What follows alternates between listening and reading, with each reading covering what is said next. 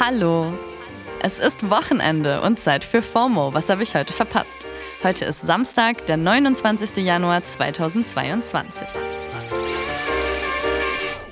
Mein Name ist Dana Salin und am Wochenende schauen wir uns ein relevantes Thema ja immer etwas genauer an.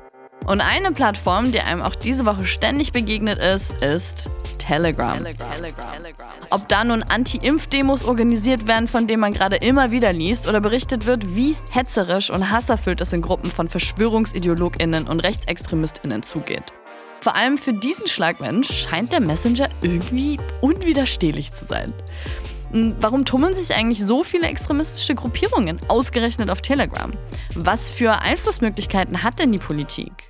Innenministerin Faeser hatte zum Beispiel letzte Woche öffentlich gedroht, Google und Apple aufzufordern, Telegram einfach komplett aus den App Stores zu werfen.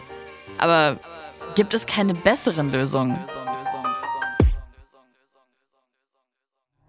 Ein Gesetz, was in dem Zusammenhang zum Beispiel künftig eine Rolle spielen könnte, ist das Netzwerkdurchsetzungsgesetz oder kurz NetzDG. Das wurde schon 2017 eingeführt und soll helfen, Hasskriminalität, Falschnachrichten und andere strafbare Inhalte auf sozialen Netzwerken wirksamer zu bekämpfen. Also zum Beispiel Beleidigungen, üble Nachrede, Verleumdung, öffentliche Aufforderung zu Straftaten, Volksverhetzung, Gewaltdarstellung und Bedrohung. Das Gesetz gibt es also schon etwas länger, aber ab dem 1. Februar tritt noch eine wichtige neue Änderung in Kraft. Was es damit auf sich hat, habe ich den Experten für Netzpolitik gefragt. Hallo. Mein Name ist Max Hoppenstedt. Ich arbeite als Redakteur im Netzweltressort beim Spiegel und da berichte ich über Themen wie Extremismus im Netz, Hate Speech, äh, die großen Social-Media-Plattformen.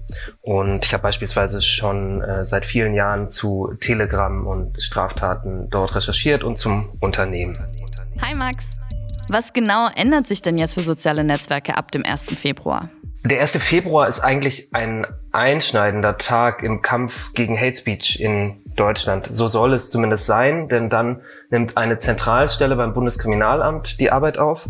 Dort sitzen ähm, zahlreiche Beamte, bis zu 200 Stellen wurden dafür geschaffen und die sollen automatisch von den großen Social-Media-Plattformen Facebook, Instagram, TikTok, YouTube ähm, Meldungen über Straftaten empfangen, wenn die Nutzerinnen und Nutzer dieser Plattform die den Unternehmen gemeldet haben. Der Meldevorgang funktioniert so. Die Nutzerinnen und Nutzer der Plattform können ja melden, wenn ein Beitrag gegen deutsche Gesetze verstößt, zum Beispiel Volksverhetzung beinhaltet oder äh, Bedrohung oder Mordaufrufe. Und wenn die Unternehmen dann feststellen, dass das auch so ist, dass das strafbar ist, dann müssen sie das bisher, wie bisher auch schon immer löschen. Aber neu ist ab dem 1. Februar, dass sie das auch dem Bundeskriminalamt melden müssen. Wer hat das gepostet? Wie ist die E-Mail-Adresse der Person? Was ist der Inhalt des Beitrags? Und wie ist die IP-Adresse? Okay, und was passiert, wenn sich Facebook und Co. einfach nicht dran halten? Keines der großen Social-Media-Unternehmen, auch nicht TikTok, auch nicht Twitter, wird sich daran halten. Keines ist angeschlossen an die technische Schnittstelle des Bundeskriminalamts.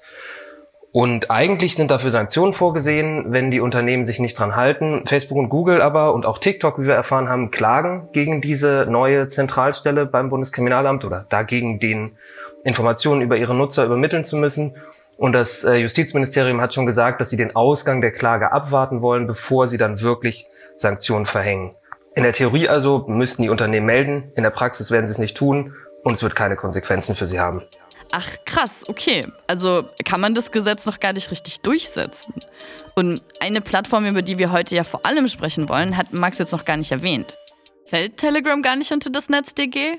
Um diese Frage zu beantworten, muss man erstmal entscheiden, ist Telegram einfach nur ein Messenger oder doch ein soziales Netzwerk? Und die Antwort darauf war lange gar nicht so klar. Aber in diesem Jahr hat das Bundesjustizministerium bestätigt, dass sie es zu den sozialen Netzwerken zählen und Telegram daher unter das Gesetz fällt. Soweit so gut, aber reicht das? Also wenn 14 der 15 größten deutschsprachigen Telegram-Gruppen aus der QuerdenkerInnen und verschwörungsideologischen Szene kommen, sollte man Telegram dann nicht irgendwie stärker regulieren?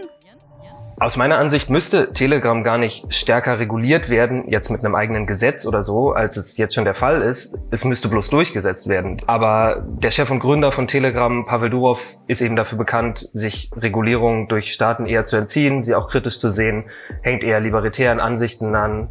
Und deswegen glaube ich nicht, dass äh, das so schnell passieren wird, dass Telegram sich daran hält. Es gibt eine gewisse Hoffnung. Auch Telegram muss irgendwann Geld verdienen. Ähm, bisher finanziert Pavel Durov das Unternehmen nämlich aus seinem eigenen Vermögen. Ähm, und um Geld zu verdienen, braucht man Werbekunden. Das ist auch Telegrams Ziel. Und Werbekunden wollen natürlich nicht so gerne in einem Umfeld werben, wo jetzt extrem radikale Botschaften von, sagen wir mal, Attila Hildmann gegen äh, die Wissenschaft verbreitet werden. Und deswegen hoffen einige, dass Telegram deshalb vielleicht anfängt, sich selbst zu regulieren und sich doch mehr ähm, an deutsches Recht zu halten. Ich frage mich halt, warum sind denn Attila Hildmann und Co. überhaupt ausgerechnet auf Telegram? Diese Frage hat mir freundlicherweise eine absolute Expertin auf diesem Gebiet beantwortet. Hallo, mein Name ist Katharina Nukun. Ich bin Politikwissenschaftlerin und Autorin und habe mit der Sozialpsychologin Pia Lamberti zwei Bücher zum Thema Verschwörungsideologien geschrieben. Einmal Fake Facts, wie Verschwörungstheorien unser Denken bestimmen und dann noch True Facts, was gegen Verschwörungserzählungen wirklich hilft. Hi Katharina. Also, warum ausgerechnet Telegram? Zunächst einmal muss man sagen, dass Telegram ganz unterschiedlich genutzt wird. Ja, also es gibt auch viele Nutzer, die nicht rechtsextrem und nicht verschwörungsideologisch drauf sind und die das einfach als normalen Messenger nutzen, um sich vielleicht mit ihrer Sportgruppe zu verabreden. Man muss auch sagen, dass Telegram in anderen Ländern auch komplett anders genutzt wird. Einige prominente Akteure aus der rechtsextremen Szene, wie beispielsweise die Identitäre Bewegung, haben schon sehr lange auf Telegram gesetzt. Und da gab es eine sehr interessante Strategie. Man war stets parallel auf sehr vielen unterschiedlichen Plattformen aktiv. Das heißt nicht nur auf Telegram, sondern auch auf Facebook, auf Instagram und auf YouTube. Und da aber auf den großen Plattformen durchaus auch mal Accounts gesperrt werden, wenn man gegen die Nutzungsbedingungen verstößt, beispielsweise indem man Volksverhetzung betreibt, hat man dort meist eher harmlosere Dinge gepostet.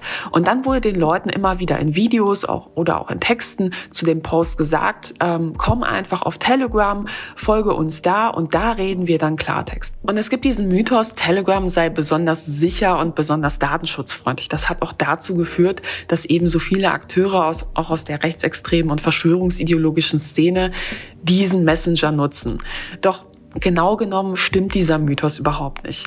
Im Vergleich zu anderen Messengern ist Telegram keineswegs besonders sicher oder besonders datenschutzfreundlich. Und Telegram hat in der Vergangenheit auch schon mehrfach Accounts auch komplett gelöscht, etwa im Fall von Propaganda-Accounts des Islamischen Staats. Ach wow, weil das hört man ja wirklich immer wieder. Telegram sei irgendwie sicherer als zum Beispiel WhatsApp. Aber dabei hat WhatsApp zum Beispiel standardmäßig schon eine Ende-zu-Ende-Verschlüsselung der Chats und bei Telegram muss man das erst selber einstellen. Außerdem werden Telegram-Chats auf Servern zwischengespeichert und können da theoretisch entschlüsselt werden. Und trotzdem tummeln sich also bestimmte Gruppierungen dort. Katharina, meinst du, das kann dazu führen, dass sich auch eigentlich gemäßigte Personen auf Telegram radikalisieren? Natürlich können sich Menschen auf Telegram radikalisieren. Man muss aber sagen, sie können sich genauso auf Facebook oder auf YouTube äh, radikalisieren oder auch beim Stammtisch. Ja, also Radikalisierung funktioniert besonders dann gut, ähm, wenn man sozusagen auch von einer Gruppe umgeben ist, ähm, wo keine Widerworte mehr sichtbar sind, ja, wo alle sich in einer Meinung immer weiter hochschaukeln und ähm, sich auch irgendwo gemeinsam in etwas verrennen. Und man muss sagen, die meisten steigen ja nicht mit den ganz krassen Verschwörungserzählungen ein, sondern das geht meistens so Schritt für Schritt. Ja, also niemand glaubt von heute auf morgen beispielsweise, die Erde ist eine Scheibe und die NASA hat sich gegen uns verschworen, sondern meistens findet man bei Menschen, die so etwas glauben, vorher eben einen gewissen Prozess, dass sie vorher an bestimmte Verschwörungserzählungen glauben, vor allem auch an Verschwörungserzählungen über Medien und über Wissenschaft, womit ein Vertrauensverlust in ja, Instanzen einhergeht, ähm, die wir normalerweise nutzen, um eben herauszufinden, was stimmt, was stimmt nicht. Und dann ist natürlich Tür und Tor geöffnet, dass dass man Akteuren plötzlich vertraut, die überhaupt gar keine Expertise in dem Feld haben, ja, die beispielsweise von Impfen vor der Pandemie keine Ahnung hatten, auch keine ausgebildeten Mediziner sind und jetzt lange Abhandlungen auf YouTube darüber verfassen, was angeblich in Impfstoffen drin ist, ohne auch nur ein Labor jemals von innen gesehen zu haben. Und wohin es führen kann, sieht man ja gerade. Der Hass schwappt aus der digitalen Welt in die Realität. Man muss ja sagen, auf Worte folgen Taten, ja. Und auch die Worte ohne Taten haben ja schon eine Wirkung. Es wird derzeit gezielt in dieser Szene versucht, Menschen einzuschüchtern, die Kritik üben. Ja, also beispielsweise Journalisten, Politiker, Virologen, die Verschwörungserzählungen widersprechen. Da wird gezielt auf Telegram ein Mob organisiert, der diese Leute angeht, der E-Mails schreibt, der in Arztpraxen teilweise anruft, teilweise ja auch real ähm, Leute versucht einzuschüchtern. Wir haben alle in den Nachrichten ähm, in den letzten Wochen mitbekommen, wie oft es ähm, Aufmärsche auch vor den Privathäusern von Politikerinnen und Politikern gab. Ja, also da geht es nicht mehr nur um die politische Meinung der Person, da geht es ganz konkret um ein Bedrohungsszenario für die Familie dieser Person. Es wird versucht, Menschen gezielt einzuschüchtern. Glaubst du, mit der Maßnahme Telegram aus den App Stores zu nehmen, könnte man dem irgendwie Einhalt gebieten? Deplatforming tut Akteuren schon weh. Ja, also wenn sie beispielsweise ähm, über eine Plattform Leute nicht mehr erreichen oder aber wenn ihr Account auf der Plattform gelöscht wird man erreicht dann einfach nicht mehr so niedrigschwellig seine Zuhörerschaft. Wenn Leute sich extra eine neue App installieren müssen, dann erreicht man meist nur noch die ganz Überzeugten. Ja, die sagen, für dich gehe ich sogar zu einem neuen sozialen Netzwerk oder zu einem Messenger, den ich sonst nicht benutzen würde. Und da ist davon auszugehen, dass ähm, durchaus die Anhängerschaft dann geschlossen auf eine andere Plattform wechselt. Und es gibt auch zahlreiche Klone von großen Plattformen, wie beispielsweise von Twitter, ähm, in Rechtsextremen sozusagen, wo nicht nichts gelöscht wird, wo offen Volksverhetzung, Antisemitismus verbreitet wird. Und das wird von einigen Akteuren jetzt schon genutzt. Aber bei Akteuren, die eher so eine Art Scharnierfunktion haben, ja, wird vielleicht dem einen oder anderen Anhänger bewusst, ähm, hoch, wo bin ich denn hier gelandet? Max, ist es denn überhaupt realistisch, dass Apple und Google Telegram wirklich aus ihren App Stores werfen? Gab es sowas schon mal? Apple beispielsweise hat äh, die App Parler nach dem Sturm auf das Kapitol, die von äh, vielen Rechtsextremen da genutzt wurde, aus dem App Store geworfen, ähm, weil Parler mit der Begründung eben nicht konsequent Inhalte löscht. Telegram tut das Gleiche nicht, kann man sagen. Und äh, dennoch ist Telegram weiterhin dort. Nach unseren Recherchen wurde intern bei Apple auch mal kurz darüber nachgedacht, schon vor Monaten, Telegram äh, zu sperren man hat sich dann aber schnell dagegen entschieden. Und ähm, es ist auch so, dass Apple und Google sich da überhaupt nicht in die Karten schauen lassen und gleichzeitig natürlich total wichtige äh, Gatekeeper sind dafür, was für Apps man nun haben kann und welche nicht. Allerdings ähm, muss man auch sagen, dass Telegram, die ja technisch sehr äh, fortschrittlich sind als Plattform, auch ähm, eine Desktop-Anwendung anbietet und auch eine Web-Anwendung, die diese Sperrung umgehen wird. Also man darf nicht davon ausgehen, nur wenn Apple und Google handeln würden, mit erstmal so schnell nicht zu rechnen ist, äh, aus meiner Sicht gerade, äh, dann heißt das nicht, dass Telegram komplett von den Telefonen der Menschen verschwinden würde oder die Menschen keine Möglichkeit hätten, sich äh, weiterhin Informationen zu beschaffen. Trotzdem würde es die Reichweite von bestimmten Extremisten auf, auf Telegram einschränken. Also wenn man das jetzt schon so alles hört, was kann man denn überhaupt für Schritte einleiten gegen das, was da in Telegram-Gruppen so passiert? Kann die Politik da irgendwie besser handeln? In der Debatte darum, was die Politik gegen Telegram tun könnte, geht, finde ich, einiges oft unter und das ist das Entscheidende. Nämlich die deutsche Politik könnte jetzt schon dafür sorgen, dass mehr Strafverfolger, meinetwegen auch mehr Verfassungsschützer auf Telegram unterwegs sind, die Straftäter, die die App nutzen, ermitteln und gegen diese vorgehen, die identifizieren, denn das ist technisch oft einfacher möglich, als man denkt. Man braucht dazu auch keine Klarnamenpflicht. Es ist möglich, diese Straftäter zu verfolgen und zu identifizieren. Gegen Telegram vorzugehen ist natürlich auch richtig und sich das nicht gefallen zu lassen, dass sie sich einfach dem deutschen Rechtsstaat entziehen. Aber nur das zu machen wäre völlig falsch. Erstens, weil es lange dauern wird und zweitens, weil es auch eine Phantomdiskussion ist, denn es liegt ja nicht an Telegram, dass Straftäter äh, im Netz äh, Straftaten begehen und Extremisten dort hetzen, sondern es liegt daran, dass diese Menschen sich nicht an die deutschen Gesetze halten wollen. Dass Telegram das zulässt, ist auch nicht gut, aber man muss auch gegen die Personen selbst vorgehen und man muss sogar zuallererst gegen diese Personen vorgehen, wenn sie denn Straftaten begehen. Und ich glaube, wir sollten nicht den Fehler machen, die Politik damit durchkommen zu lassen, jetzt immer auf Telegram zu zeigen, die sich den deutschen Gesetzen entziehen und damit zu sagen, okay, das ist das Entscheidende, was wir tun müssen. Denn was sie jetzt schon tun könnten, wäre, Polizei und meinetwegen auch Verfassungsschutz loszuschicken, um dort gegen Extremismus vorzugehen.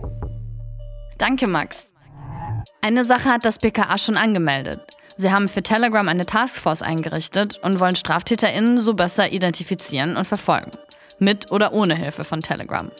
Und auch Katharina hat noch einen wichtigen Punkt, wie man die Menschen in diesen Gruppen besser erreichen könnte.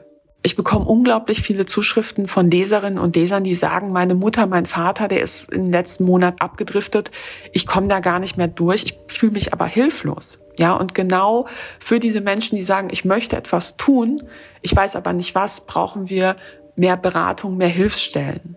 Nur mal so eine Zahl, die Sekteninfo NRW, wo sich auch viele Angehörige hingemeldet haben, die mit sowas konfrontiert sind, die haben eine Verfünffachung der Anfragen im ersten Pandemiejahr gehabt. Die haben aber nicht eine Verfünffachung der Personalkapazitäten im Bereich Verschwörungserzählungen gehabt. Und das ist etwas, da könnte die Politik ähm, mit vergleichbar wenig Geld unglaublich viel bewirken und unglaublich viel vielen Menschen helfen, die auch von diesem Leid betroffen sind. Danke, Katharina. Also Max und Katharina sind sich einig.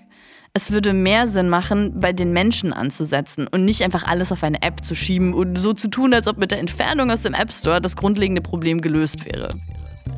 Wie wir gehört haben, haben die Politik und die Polizei theoretisch schon Mittel und Wege, um besser gegen Hass und Hetze auf Telegram vorzugehen und Straftaten von NutzerInnen aktiv zu verfolgen. Es wäre nur schön, wenn auch die großen Plattformen und Telegram in Zukunft besser mitspielen. Selbst wenn es nur aus finanziellen Gründen passiert. Das war's für heute mit FOMO. Und am Montag geht es dann mit meiner tollen Kollegin Jasmin Polat weiter, hier auf Spotify. Feeds und Feedback zur Folge wie immer an FOMO at spotify.com. FOMO ist eine Produktion von Spotify Studios in Zusammenarbeit mit ACB Stories. Folgt uns auf Spotify. Do it! Do it.